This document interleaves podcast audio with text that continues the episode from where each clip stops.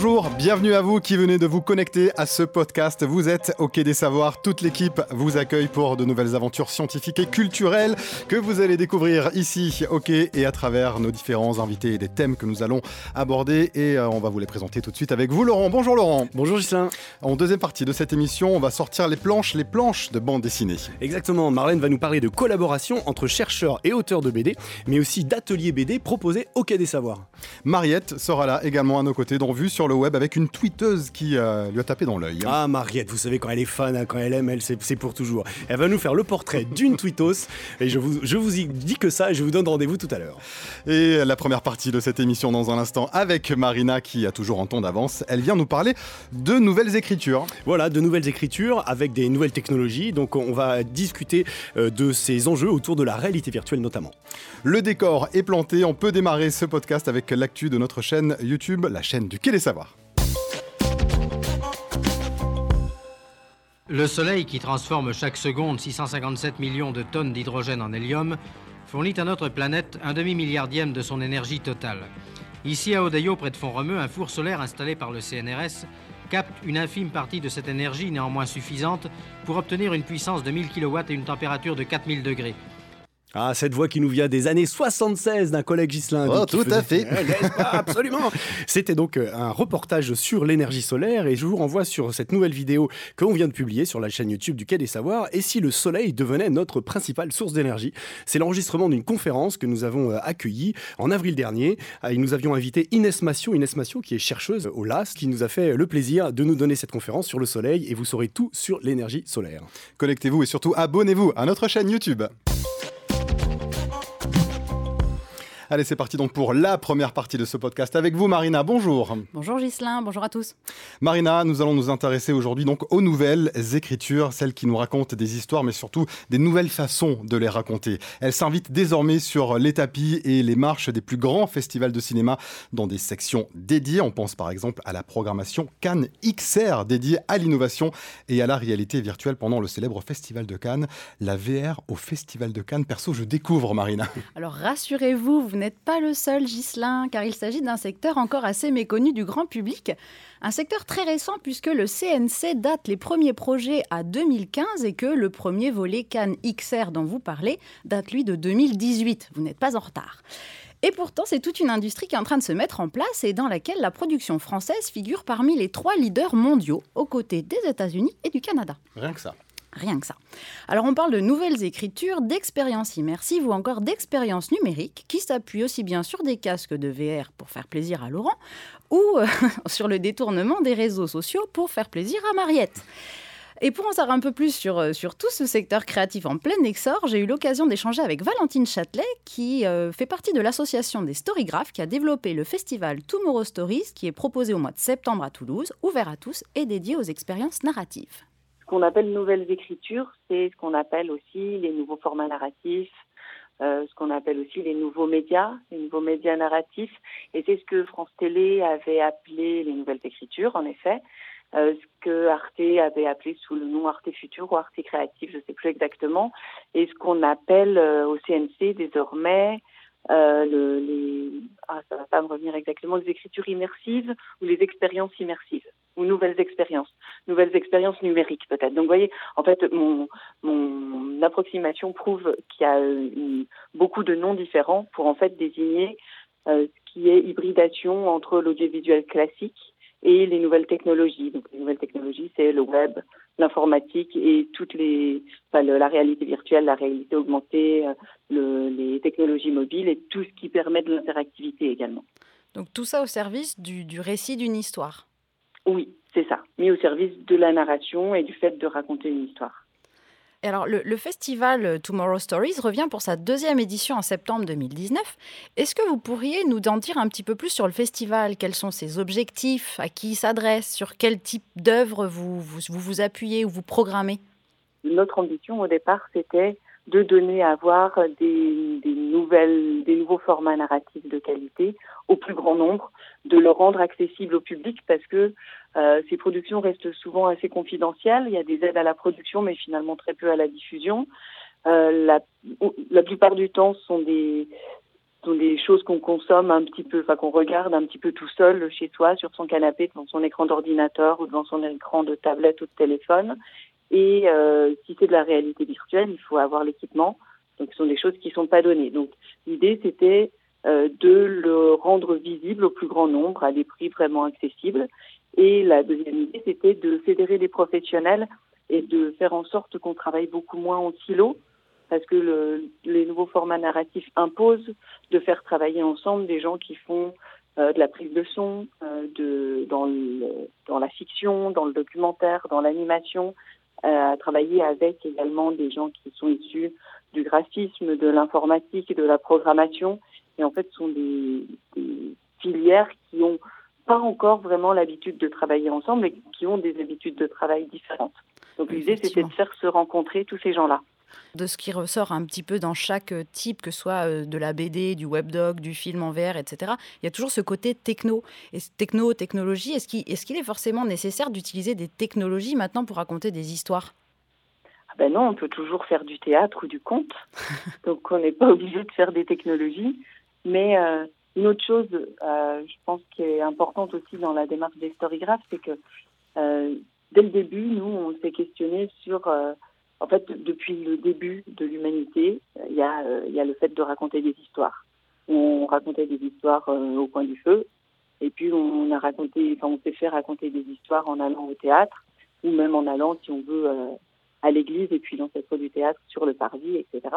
Euh, on, on s'est fait raconter des histoires avec la télévision, et puis maintenant avec tout ce qui est nouvelle technologie. En fait, c'est euh, simplement qu'une évolution des pratiques et le, la technologie ne vient qu'au service de l'histoire qu'on veut raconter. C'est pas une voilà. fin en soi. Oui, bien sûr. Non, c'est pas une fin en soi. Et, euh, et voilà, comme vous le dites, euh, notre idée, c'est vraiment de mettre au service de la narration les technologies et puis aussi de les expérimenter, de les bidouiller, d'essayer de les, de les combiner ensemble. Oui, pour éventuellement voir même. À en sortir. Éventuellement oui. même de les critiquer, ce que vous disiez tout à l'heure par rapport au programme du festival. Ah oui, on, cherche à porter un regard critique sur les nouvelles technologies et euh, pour ce faire, nous, ce qu'on veut faire, c'est recréer du collectif autour de ces réalisations. Donc, on crée des séances collectives de visionnage euh, d'œuvres euh, nouveaux médias narratifs qui sont plutôt destinés initialement à, un visionnage individuel. Donc, ça peut être le cas de productions destinées à des tablettes ou au web qu'on va regarder tout seul chez soi. Nous, on les projette en salle et on les projette en salle en faisant en sorte que l'opérateur, donc la personne qui va manipuler euh, la tablette ou qui va manipuler l'ordinateur, soit ou bien un membre de l'équipe euh, de réalisation, donc l'auteur ou membre de l'équipe de production, ou bien on déploie une application de vote qui fait que le public peut voter, si bien que les spectateurs vivent en même temps le film qu'ils regardent et quand on enlève le casque, en fait, personne reste indifférent à la réalité virtuelle.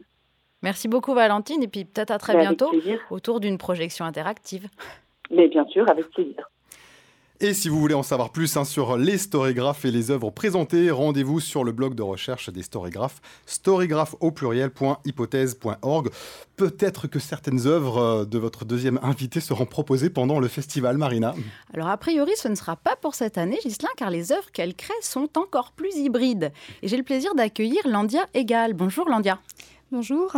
Alors Landia, vous êtes auteure, réalisatrice, productrice et fondatrice de Tiny Planet et vous travaillez, depuis le début de l'année au sein de, Toul de Toulouse.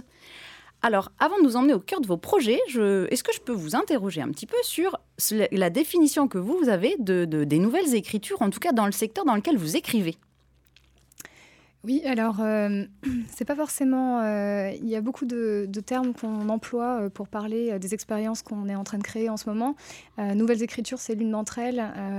Il y a le terme écriture en fait dans nouvelles écritures qui implique qu'on travaille sur des projets avec une proposition narrative assez forte. Euh, c'est pas forcément le cas de tous les projets qu'on fait parce que on se positionne aussi sur des projets qui sont qui peuvent être immersifs sans être forcément narratifs. Euh, C'est-à-dire, euh, ça peut être le cas en fait d'une expérience euh, musicale euh, qui peut être immersive sans être narrative, ou voilà, ou l'expérience de l'espace sans forcément avoir de d'histoire qui est racontée derrière. mais ce que les nouvelles écritures ont en commun, c'est ce que je, enfin, tel que je le perçois, en fait, une, une, une remise un petit peu en question de la place du spectateur dans l'œuvre. C'est-à-dire qu'on n'a plus de spectateurs assis dans, une, dans une salle de cinéma ou un théâtre face à une scène ou à un écran, mais le, le spectateur occupe une place centrale en fait dans l'œuvre, est présent dans l'espace et donc euh, a une grande liberté euh, dans le monde qui a été créé et doit pouvoir interagir de façon aussi poussée que possible avec euh, l'environnement, le, décor qui a été créé, les personnages de l'œuvre. La technologie, de ce point de vue-là, vient toujours pour nous servir le contenu et pas l'inverse. C'est le cas, par exemple, sur un exemple très concret d'une expérience qu'on est en train de réaliser qui s'appelle Welcome to the Savoy, où l'objectif est de recréer l'expérience d'une nuit au sein du Savoy Ballroom, qui était une des premières salles de bal non ségrégées des États-Unis, qui a ouvert euh, en 1926 à Harlem et qui était un haut lieu du jazz euh, américain. Tous les plus grands musiciens du jazz, euh, Ella Fitzgerald, Chick Webb, Benny Goodman, Armstrong, ont joué au Savoy. Et sur son dance floor, qui était immense, un bloc de Manhattan, sont nées plusieurs danses, dont le Lindy Hop. Et donc là, en fait, on a, c'est une expérience, euh, on, sait la proposition, ce qu'on cherche à faire ressentir à l'utilisateur, euh, cette magie de la musique, de la danse et de l'audience, mais euh, c'est, une expérience pour laquelle on a eu du mal à trouver la forme technologique définitive, parce que la réalité virtuelle n'aurait pas permis aux utilisateurs de danser, de boire un verre avec Armstrong, de, d'apprendre des derniers pas de danse avec une hôtesse. et donc, on utilise la technologie de façon assez différente. Euh, pour compléter en fait une approche qui, qui relève plus du théâtre immersif. C'est-à-dire qu'on a des décors réels, on a des acteurs qui sont présents physiquement avec les utilisateurs dans l'espace, mais qui sont, on porte en fait un costume de motion capture et un casque de performance capture, ce qui permet de traquer leurs mouvements, leurs expressions faciales en temps réel et de les appliquer à des modèles animés de Ella Fitzgerald, d'employés du Savoy, etc. Donc en fait, la réalité virtuelle dans cette expérience sert à donner cette sensation de cette salle de bal, 5000 personnes, euh, la foule et ces légendes vivantes du jazz qui du coup euh, sont rejouées. Euh, et euh, voilà. Et donc, euh, et donc, elle vient augmenter un monde réel, mais elle serait pas suffisante en elle, à elle toute seule. Donc, c'est une, hybridation en fait de, de, l'histoire et de tous les outils qui peuvent être dans, dans la panoplie de l'existant et peut-être ceux qui vont arriver très prochainement. Donc, on parlait du prospectif. Il y a peut-être encore beaucoup de choses à imaginer puisque ça s'invente au fur et à mesure. Oui, tout à fait. Et, et, chaque projet, en fait, a, on va dire, au sein de son ADN éditorial, une, une forme euh, qui peut prendre plusieurs formes, mais il y en a souvent généralement une qui, euh, qui est plus adaptée en termes d'expérience utilisateur et de ce qu'on veut réussir à faire vivre aux, euh, spectateurs.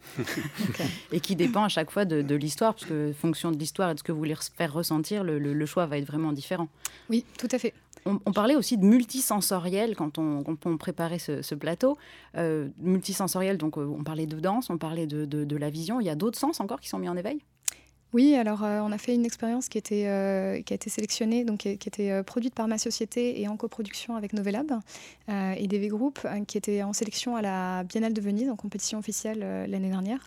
Encore un autre festival avec des marchés un tapis un festival magnifique. Les œuvres sont présentées sur une île en face du Lido et c'est effectivement un festival qui place la VR sur un pied d'égalité par rapport au cinéma, euh, ce que fait pas forcément Cannes XR. Mm. Euh, donc c'est la même cérémonie de remise de prix, le même tapis rouge, les mêmes prix et, euh, une, vraiment une mise en avant des œuvres qui est assez unique. Donc on avait cette expérience, une expérience qui s'appelait Umami, dans laquelle l'utilisateur incarne un personnage animé qui est dans une salle de restaurant et à qui on sert plusieurs plats de gastronomie japonaise. Et en fonction de ses interactions avec les plats, les, les, plats révèlent des souvenirs de son passé. Et donc, on, redécouvre l'histoire de ce personnage qu'on incarne. Et là, on est dans une expérience qui mêle euh, assez étroitement euh, la vie, la mort, parce qu'en fait, c'est le dernier repas de quelqu'un qui est condamné, euh, le souvenir et la gastronomie. Et on a travaillé d'ailleurs avec Ryoko Sekiguchi, euh, qui est euh, auteur, euh, poète, qui est aussi qui est une, amoureuse en fait de la, de la cuisine et française et japonaise et qui a publié beaucoup de livres en fait en lien entre mi-chemin entre la littérature et la gastronomie, qui, qui a travaillé avec nous sur le design du menu de umami. Parce que c'était des plats qui étaient à la fois graphiques, narratifs, interactifs et qui devaient avoir une symbolique particulière dans, le, dans le contexte de ce repas. Et dans cette expérience-là, euh, il y avait effectivement une installation physique. Euh, on avait des acteurs réels, euh, on avait des odeurs, on avait du saké. On avait donc c'était une expérience qui était assez large. On, avait poussé assez loin l'immersion multisensorielle de l'utilisateur et qui a eu un, beau succès, un beau succès quand on l'a présenté sur l'île. Alors moi, j'ai eu la chance de le tester en version euh, beaucoup moins multisensorielle et c'était déjà euh, complètement bluffant en termes d'immersion et de. Enfin, on est vraiment dans l'histoire, on est, on est vraiment emmené dans, dans les souvenirs et c'est bluffant même si on n'avait pas le saké. Merci beaucoup. Il y avait quoi alors du coup Vous avez écouté quoi? Moi j'avais j'avais le. à l'eau. il n'y avait pas d'eau non plus. Est-ce qu'on peut, dire que comme pour le cinéma, il y a une forme d'écriture qui s'est hum, posée euh, au fil des années? Je pense euh, à l'écriture des plans, par exemple, le gros plan, etc. Est-ce qu'aujourd'hui il y a une forme d'écriture pour la réalité virtuelle qui commence à se stabiliser d'après vous? Est-ce qu'il y a déjà une certaine pratique? Est-ce qu'on peut distinguer euh, à travers les modes de réalisation déjà des auteurs? Euh, alors, on n'a pas de, du coup, on n'a pas de plan euh, en réalité virtuelle. vous un nouveau langage. On invente complètement un nouveau langage. Euh, donc, quand Marina mentionnait l'implication du CNC dans l'aide à ce type d'écriture, en, disant que ça a commencé à peu près en, 2015, c'est l'année aussi où on a réalisé, aussi avec Novelab et Ex Nihilo, la société pour laquelle je travaillais à, cette époque-là, un projet qui s'appelait Notes on Blindness, Notes sur la cécité, dans mmh. laquelle on incarne un utilisateur qui la vision à l'âge de 40 ans et qui redécouvre euh, un monde au-delà de la, de la vision. Euh, donc ça, c'était euh, pour beaucoup de gens encore aujourd'hui apparemment une des premières œuvres qui crée en fait ce début de langage on a mm. un nouveau média et comment est-ce qu'on raconte des histoires sur ce nouveau média-là Parce que c'est une expérience qui est très interactive, qui est très minimaliste visuellement, donc elle n'a pas beaucoup vieilli, et qui et qui fait vraiment, qui place l'utilisateur vraiment au sens de ce monde-là, mm. euh, plutôt qu'une transposition euh, de vidéo 360 qui aurait été un peu la transposition du, cinéma euh, mm. sur un média en 360 en fait, qui, qui, a été assez, assez fréquente en fait dans les débuts.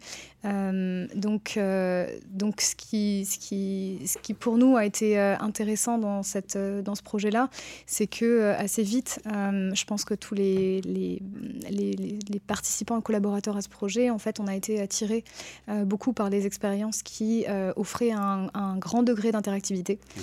euh, donc qui était plus du, de l'animation et du CGI que du live action filmé par des caméras 360.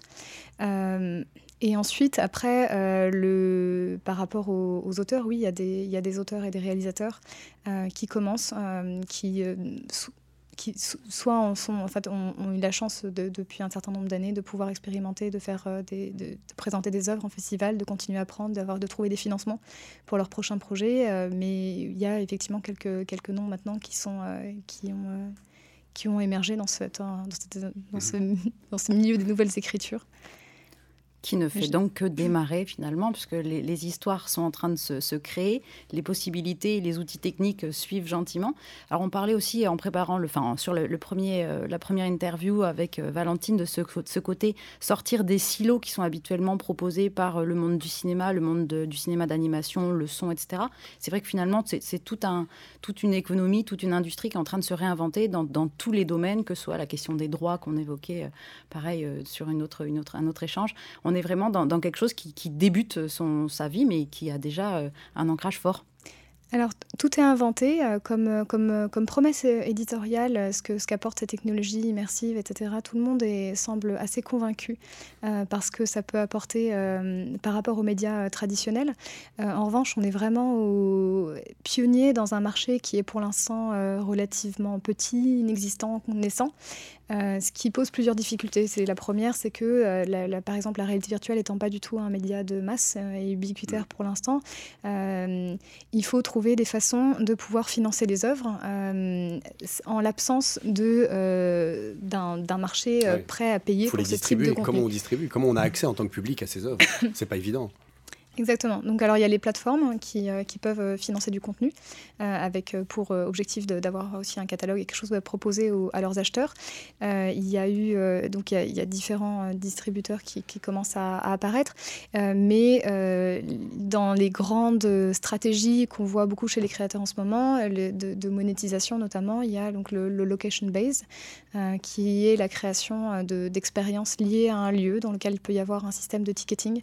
ça peut être soit un show, soit une, un, des, escape games euh, en réalité virtuelle, en fait, d'avoir vraiment un, lieu physique.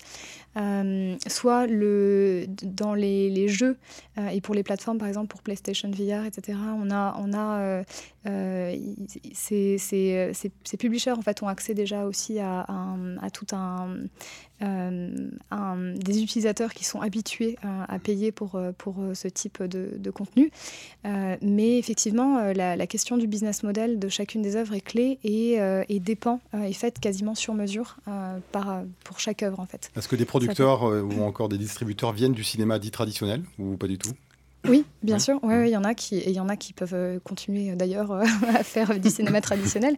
il y a aussi des réalisateurs qui, qui du, cinéma traditionnel qui s'intéressent aux possibilités de la réalité virtuelle et des pièces immersives. donc il y avait l'expérience assez connue de Iñárritu, Carne y Arena, qui était à Cannes hein, d'ailleurs. il y a là en ce moment au, au Tribeca Film Festival à New York en mm. avril, il y avait euh, trois projets de Yann Kounen euh, qui étaient en sélection officielle au festival, qui ont été montrés aussi dans le cadre de Cannes, Cannes Exar. Donc il y a effectivement des personnalités qui viennent mm. du, du, cinéma et l'audiovisuel traditionnel qui, qui explore en fait ça, ça peut peut-être permettre justement de faire sortir le cinéma, enfin les nouvelles formes d'écriture VR avec des grands réalisateurs et du coup attirer l'attention sur ces nouveaux produits. Oui, tout à fait. Et euh, c'est une stratégie qui est, de toute façon recherchée mm. aussi par les producteurs mm. euh, sur toutes leurs œuvres. Par exemple, il y a l'expérience qui avait été faite par euh, qui a été réalisée par, euh, par Novelab, euh, donc produite par Atlas, Atlas V et Protozoa, qui s'appelle Sphère, qui a remporté le Grand Prix à la Biennale de Venise en septembre. les, c'est un, on, est en, on est en immersion dans, dans, dans l'espace. Il y a trois épisodes, c'est une trilogie, mais les voix off qui racontent en fait l'histoire sont pour la version anglaise. il y a Jessica Chastain, Patti Smith, Millie Brown. pareil, des, grands noms qui sont associés euh, sur euh, Léa Seydoux. Euh, j'ai plutôt les noms, mais sur, sur la version française, en fait. donc, donc ça, ça, ça permet en fait de, de de faire une promesse qui paraisse familière euh, aux utilisateurs parce qu'ils vont reconnaître un nom, ils vont reconnaître une IP. Donc par exemple, DV Group qui a fait une pièce s'appelle Alice de Virtual Reality Play. Donc ça, euh, c'est Alice au pays des merveilles, tout le monde connaît. Donc c'est là où la technologie peut paraître nouvelle et peut-être déstabilisante, un peu euh, peut-être effrayante pour les gens qui qui, qui sont qui sont pas familiers. Ces IP et ces grands noms sont essentiels pour permettre la distribution des projets. Alors du coup, c'est ce qu'on va essayer de vous, proposer euh, le 26 et le 27 octobre prochain au Quai des Savoirs euh, en votre compagnie avec euh, Novelab et avec un certain nombre d'installations et d'œuvres que vous êtes en train de, développer. donc rendez-vous à ce moment-là pour découvrir bah, les nouvelles écritures, les, coulisses du métier, les, professions, les, choses à découvrir. Merci beaucoup Landia et puis on vous y retrouvera du coup Gislain. Vous m'offrez mon badge Avec plaisir. VIP, s'il vous plaît. Merci Marina et à très vite. Première pause musicale tout de suite euh, au Quai des Savoirs dans ce podcast. Nous avons sélectionné euh, pour vous la bande originale d'une série qui a réuni des millions de téléspectateurs dans le monde. Vous êtes fan Laurent, évidemment, vous avez vu les huit saisons en une soirée. C'est euh, donc une huitième saison qui s'est achevée sur évidemment donc le trône de fer Game of Thrones. Voici donc l'extrait de cette bande originale, musique signée de l'irano-allemand Ramin Djawadi, A Song of Ice and Fire.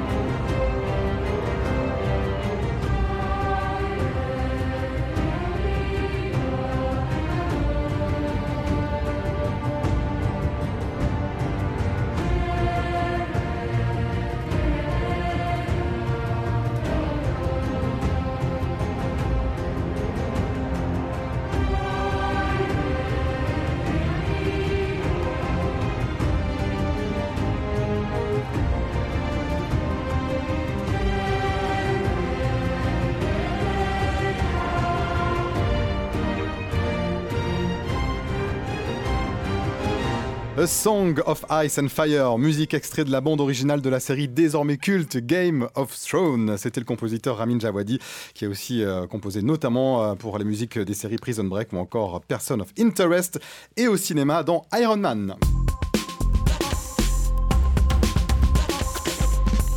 Allez, c'est parti pour Vue sur le web avec vous, Mariette. Bonjour, Mariette. Et bonjour, Gislain. Vous, vous êtes notre guide 2.0 et on commence en musique.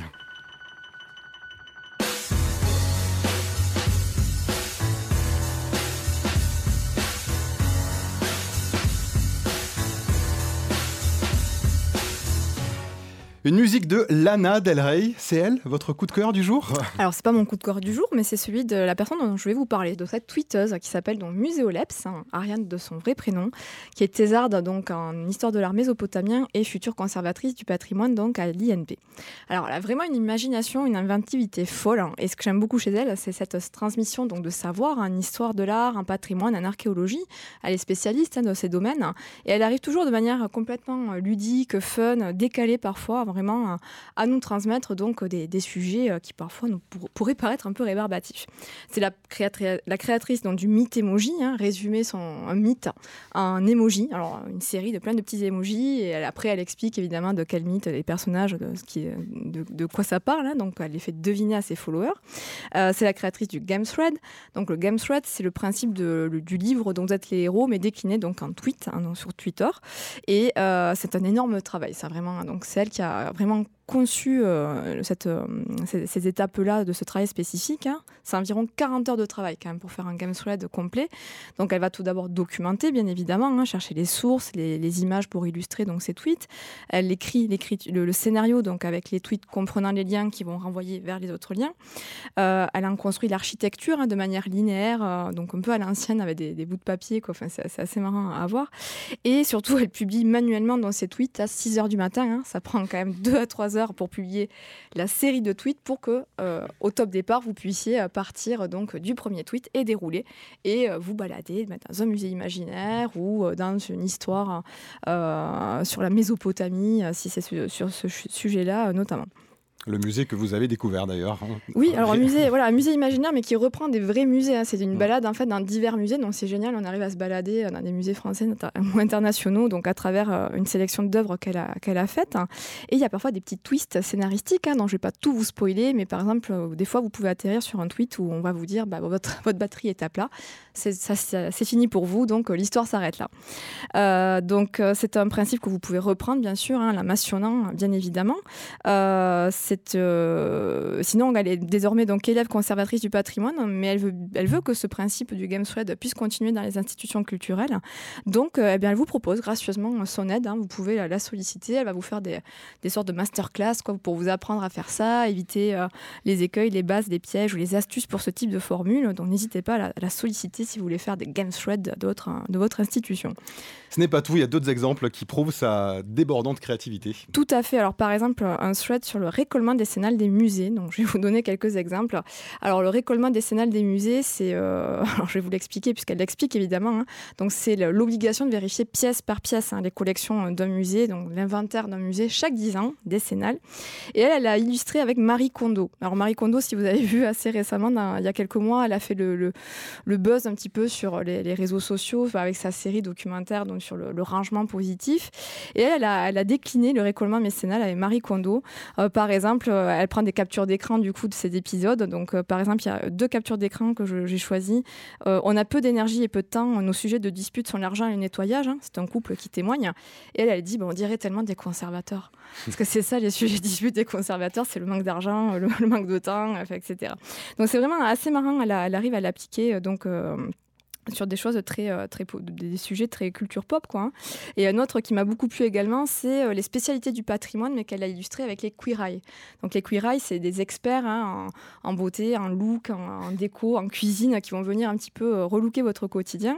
Et elle, a appliqué ça ben, dans les spécialités du patrimoine. Alors par exemple, hein, si vous êtes la spécialité monument historique, c'est Bobby pour ceux qui connaissent les queer vous ne craignez, vous ne craignez pas le vide et les échafaudages et les cascades de chantier vous vont comme un gant, ou bien quotidien, bah, vos voisins vous détestent parce que vous les empêchez de peindre vos, volets en jaune fluo, par exemple.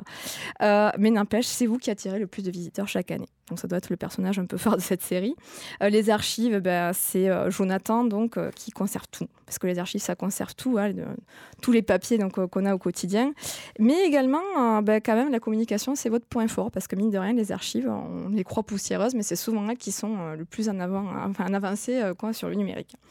Donc voilà, toujours du fond, mais avec une forme très décalée, très pop culture, un humour plutôt ravageur, mais très fin. Elle est toujours positive, très bienveillante et de bonne humeur. Et j'adore la suivre parce qu'elle arrive vraiment toujours à me surprendre par cette créativité. Et j'attends impatiemment sa prochaine invention 2.0 sur Twitter. Merci pour cette découverte. Je m'abonne tout de suite. Muséoleps, c'est donc son compte. Merci Mariette et à très vite.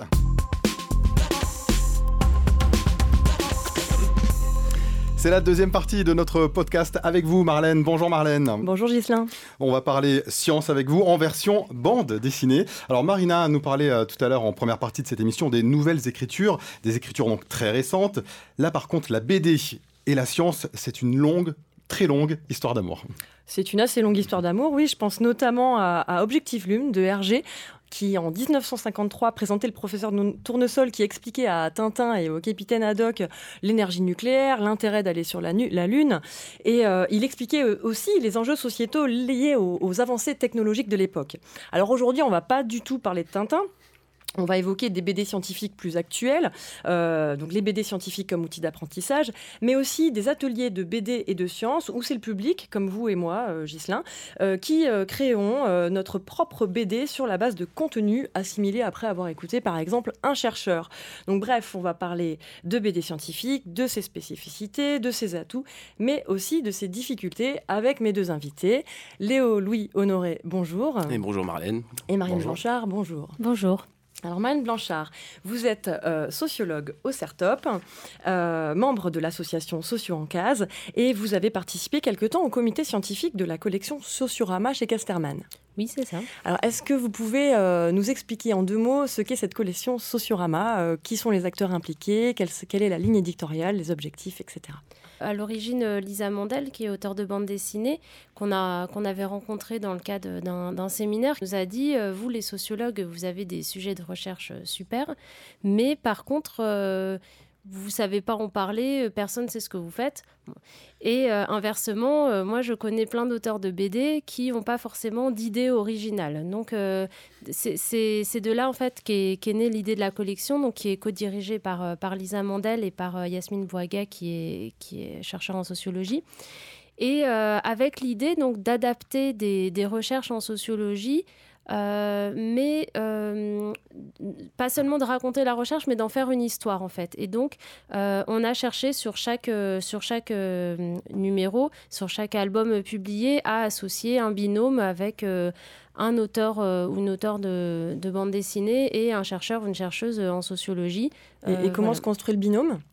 Alors, euh, au départ, le, fonctionnement de la collection, c'est donc on a ce qu'on ce qu'on appelle le comité scientifique. Euh, donc, il y a un, petit groupe de sociologues et on fait un peu de la prospective, c'est-à-dire qu'on lit des thèses, des, des, ouvrages et on cherche ce qui pourrait être euh, adaptable, des sujets qui, voilà, qui pourraient un peu un peu plaire et qui, qui sont visuels aussi. Enfin voilà, on cherche.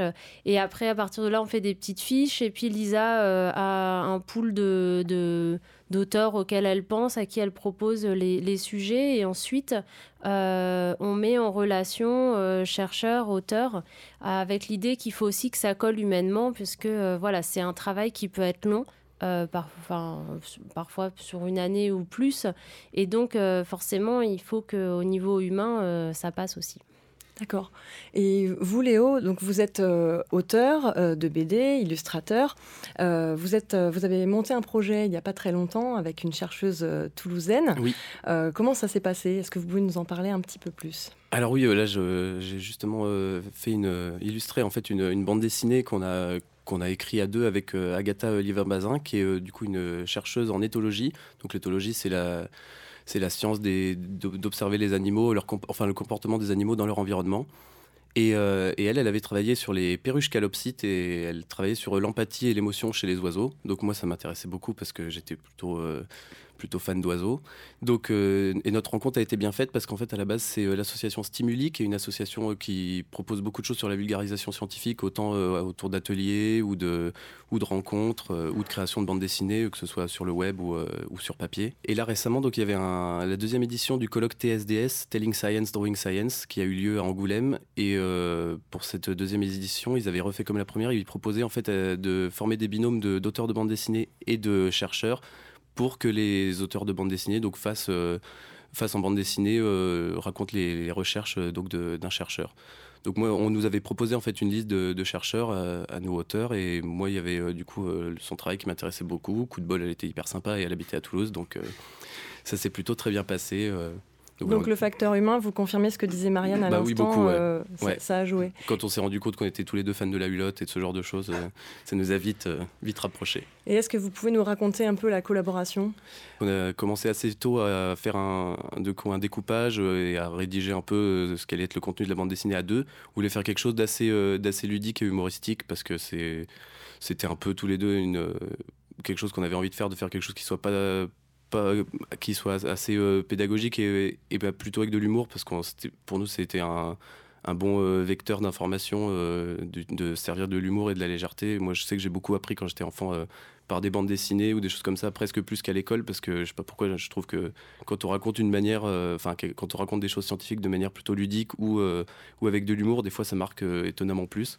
Mais bon, c'est personnel. Mais donc nous, on avait vraiment envie de partir là-dessus, sur euh, même en s'inspirant de la Hulotte qui met toujours en scène des petits personnages, tout ça. Euh, souvent, ça, aide beaucoup à emmagasiner les informations. Donc euh, voilà, on a écrit un peu sous cette forme-là et et puis après, donc on est allé à Angoulême et sur la route, on s'est pris une buse sur l'autoroute, ce qui nous a tous les deux bien déprimés. On s'est dit que c'était vraiment pas de chance.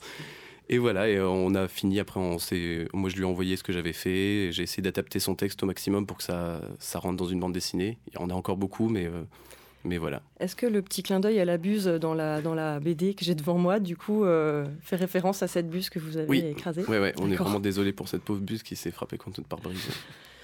Marianne, concernant euh, Sociorama, j'imagine que le, le, déroulé, la collaboration, ça se travaille un peu différemment. Il y a la place du comité scientifique également. Comment, comment ça se passe?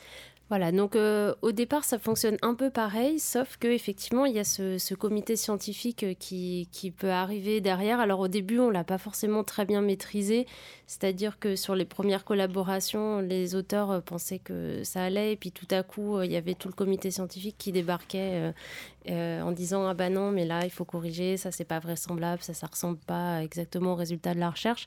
Donc voilà, c'est vrai que c'est une forme, on a un peu inventé sur le tas une manière de faire en s'inspirant à la fois du fonctionnement d'une revue scientifique, c'est-à-dire avec l'idée que euh, bah, il y a plusieurs regards euh, de, des pairs euh, sur, mhm. sur, le, sur le travail.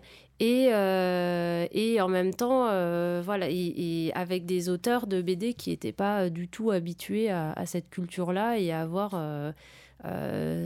3, 4, 5, 6 personnes euh, qui relisent et qui disent ah bah non, ça faudrait changer, euh, cette tenue-là, euh, c'est pas cohérente compte tenu du profil social de la personne, est-ce que tu peux lui mettre un pantalon plutôt qu'un short? Enfin bon, voilà, donc c'est vrai que c'est et au début, c'était peut-être un peu maladroit. Euh, maintenant, il me semble qu'on on prévient un peu plus les auteurs et on fait aussi un peu plus attention sur. Euh, enfin, moi, j'y suis plus là sur. Euh, j'ai pas participé au dernier numéro, mais en tout cas, ceux, qui sont le, comité scientifique actuel, maintenant, c'est un peu plus rodé. Mais c'est vrai qu'il a fallu inventer une manière de faire à la croisée des deux mondes. Et le public ciblé par ce type de dispositif? Alors, le public ciblé, il est, il est assez large au départ, euh, on n'avait pas forcément, enfin, on, voulait justement que ça sorte du monde, euh, du monde académique. Moi, j'ai pas spécialement d'idées. Euh, enfin voilà, on, sait que c'est utilisé dans les lycées avec les étudiants. on sait que nos collègues sociologues les lisent beaucoup. Ça leur permet de connaître les recherches de leurs collègues à la plage. Mais après, en termes de grand public, je ne sais pas. Après, c'est une collection qui, en tout cas, fonctionne, qui perdure. Donc, qui, qui, qui marche euh, quand même. Euh, voilà, donc, mais l'idée, c'était vraiment d'essayer de faire sortir euh, la sociologie du monde universitaire et de, que, ça puisse être lu par, par d'autres. Quand on fait des recherches en sociologie, on rencontre des gens souvent, enfin il y a des, enquêtes de, terrain. Du coup, ce que vous dites, c'est que dans cette collection, les personnages qui sont mis en scène, c'est des fictions, c'est, pas des gens... Moi je me suis toujours demandé s'il y avait, souvent quand on lit des thèses, il y a des verbatims ou des mm. bouquins de sociologie. Là, c'est quoi la part du réel et la part des, des, personnages inventés? Alors là aussi, c'était une, une, invention un peu. Enfin, ça a été un choix éditorial très fort euh, porté par, euh, par Lisa Mandel en disant oh non, mais si on commence à faire un truc hyper didactique avec euh, un chercheur et tout, ça va être chiant. Donc, on va faire une histoire. Et donc tout l'enjeu a été de, créer des, personnages qui sont un peu ce qu'en socio on appelle des idéotypes, c'est-à-dire qui vont, mais qui ne soient pas non plus des stéréotypes, c'est-à-dire que on, a essayé de, de, ça fusionne parfois plusieurs enquêtés. Euh, voilà, et, en même temps, il fallait. Donc là, ça a, été, c'est, ça a été toujours le moment sur la charnière avec les auteurs qui, eux, étaient, voulaient construire un personnage en lui donnant des attributs qui fonctionnaient dans l'histoire. Et nous, on disait, bah oui, mais ça, euh, c'est pas très crédible. Ils disaient, oui, mais sinon, l'histoire va être plate. Donc, euh, voilà. Sur, par exemple, sur la BD sur, qui s'appelle Sur les chirurgiens, j'ai plus sous la blouse, je crois. Euh, un moment, l'héroïne euh, sort avec euh, quelqu'un qui, je crois, est plombier ou je sais. Enfin, et nous on disait, mais non, mais c'est pas du tout crédible. Il disait, oui, mais j'en ai besoin pour le scénario d'avoir quelqu'un qui connaît pas du tout le milieu et donc avec qui elle discute. Et donc, du coup, ça a été un peu la discussion crédibilité versus scénario qui marche. Donc, je suis un peu le plombier de cette émission, hein, dire. Voilà. Super Mario. pour rebondir maintenant sur plutôt les ateliers grand public dont on parlait en début d'émission.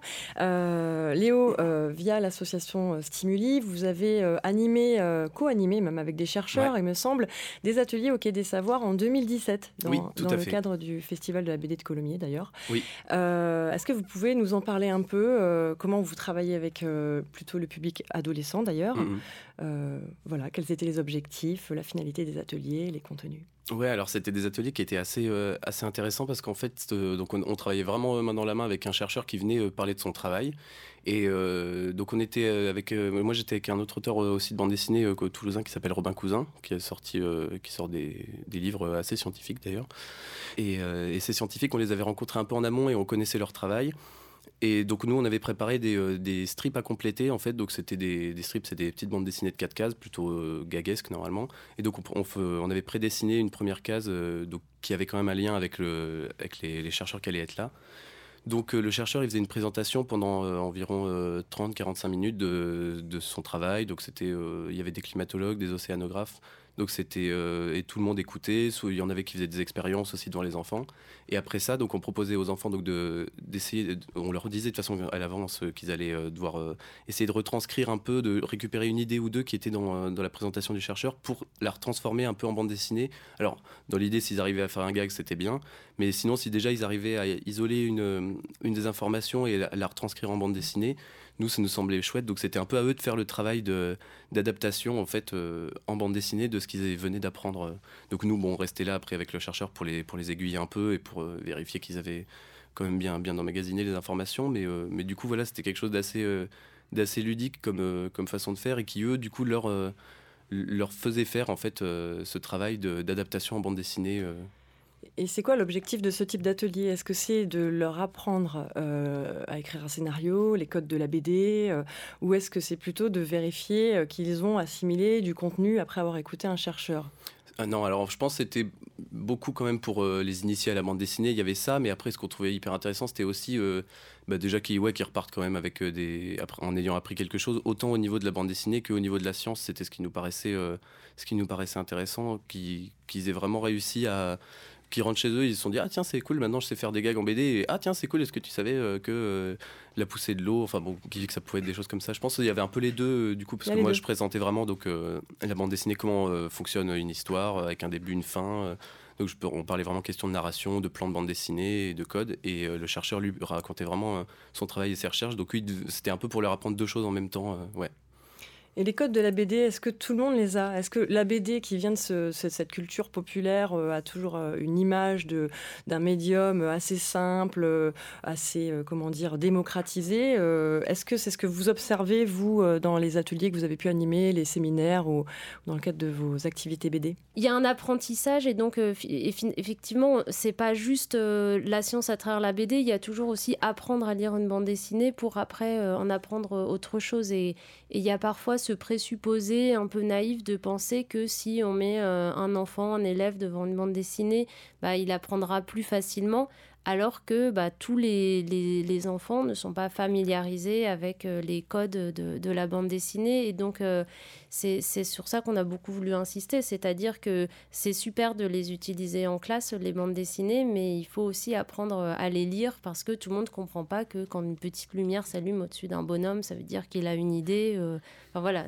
ce genre de choses. Pour conclure euh, sur vos interventions, euh, euh, je dirais que la bande dessinée, si elle est bien accompagnée, peut être un très bon outil d'apprentissage, d'apprentissage d'un contenu scientifique, artistique ou encore communicationnel. Et, donc je vous remercie et j'invite nos auditeurs pour aller plus loin à creuser du côté de Sociorama. il y a deux, deux nouvelles enquêtes qui vont être publiées au mois de juin. L'amour du maillot, une plongée dans le monde du football professionnel et le tribunal des couples. Euh, oui, et je vous donne également rendez-vous euh, à Toulouse euh, l'été 2019 avec Léo qui animera des ateliers dans le cadre de Partir en livre, le festival Partir en livre et le festival L'espace dans ma ville. Ce sera des ateliers avec les médiathèques, il me semble, de, de la ville, en collaboration avec la Cité de l'Espace. Je vous remercie. Merci Marlène, merci à tous les deux. Toutes les références, évidemment, à retrouver en ligne sur notre site quai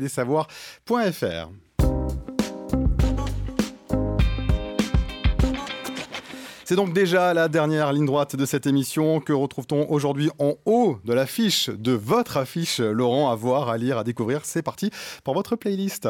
Alors j'ai deux repérages à partager avec vous aujourd'hui. Le premier, c'est le projet d'une nouvelle revue à à l'automne 2019. Une revue baptisée Dardar et qui a l'ambition d'accélérer les transitions, butiner le local et piquer les consciences, comme son sous-titre l'indique. Vous l'avez compris, Dardar, ça s'écrit D-A-R-D, D-A-R-D. Ça renvoie au dard des abeilles et ça évoque en même temps la nécessité d'aller vite, comme dans la célèbre expression Je venais Dardar vous avertir. Dardar, c'est donc une revue qui propose de nous aider à penser et à prendre la main sur les transitions en cours, transition écologique fondamentalement, mais aussi transition énergétique, transition démocratique, toutes les transitions vers ce monde que nous voulons meilleur ou moins pire pour les générations à venir. Mobilité, climat, agriculture, éducation, santé, tous les sujets peuvent être abordés sous cet angle des transitions. Et l'idée de l'équipe éditoriale, c'est d'en valoriser les initiatives constructives, d'en analyser les bonnes pratiques de regarder le verre plutôt plein que le verre à moitié vide afin de nous mobiliser pour continuer à remplir ce fameux verre. Je sais pas si vous me suivez. Hein. C'est ce qui me paraît intéressant dans ce nouveau projet éditorial des éditions de La Tribu, basé à Toulouse, connu pour ses publications d'ouvrages sur la culture, les arts, l'éducation et aussi pour la revue Nectar qui analyse les mutations culturelles et numériques. Je vous renvoie d'ailleurs au dernier numéro en kiosque, le numéro 8, qui propose un dossier passionnant sur le jeu vidéo comme nouvelle forme artistique. Mais revenons à Dardar. Si je vous en parle aujourd'hui, c'est que vous pouvez déjà contribuer à sa naissance à travers une campagne de financement participatif qui vient d'être lancé sur la plateforme Ulule. L'objectif est de collecter 6 000 euros d'ici à fin juin pour accompagner le développement de ce beau projet. Sont annoncés par exemple au sommaire du numéro 1 des reportages sur des initiatives locales d'associations, de citoyens, d'ONG, de collectivités locales aussi, et aussi des entretiens avec l'humoriste Guillaume Meurice, la musicienne Émilie Loiseau ou encore l'astrophysicien Aurélien Barrault qui s'est fait connaître récemment sur les réseaux sociaux et dans les médias par ses prises de position affirmées pour l'écologie. Multidisciplinarité, culture, science, futur, bref, Dardar parle de tout ce qu'on aime ici au Quai des Savoirs. C'est pour cette raison que je ne pouvais pas garder cette info pour moi. Dardar, un projet donc à découvrir grâce à vous Laurent. Vous allez retrouver évidemment l'adresse et tous les liens sur notre page euh, du podcast hein, du Quai des Savoirs. Laurent, il vous reste quelques secondes pour le deuxième repérage de votre playlist. Vous allez nous proposer de rester dans le futur avec la revue Ouzbek Erika. Et oui, Ouzbek Erika, le célèbre magazine qui explore le futur. Mais plutôt que de parler du magazine, je voulais signaler leur plateforme de podcast accessible sur le site web de Ouzbek Erika et sur les stores Apple, Deezer et Spotify.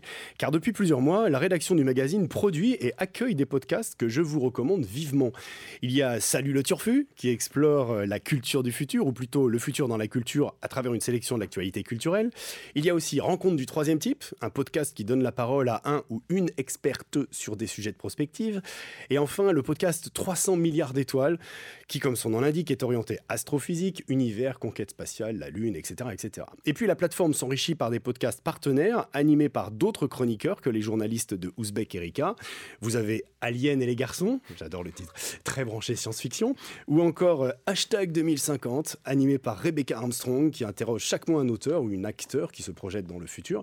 Et puis vous avez encore Sismic, qui se donne le temps de la réflexion sur les mondes de demain. Toute une série de contenus audio à écouter en déplacement ou à la maison, qui constitue une petite mine à explorer pour tout amateur de futur.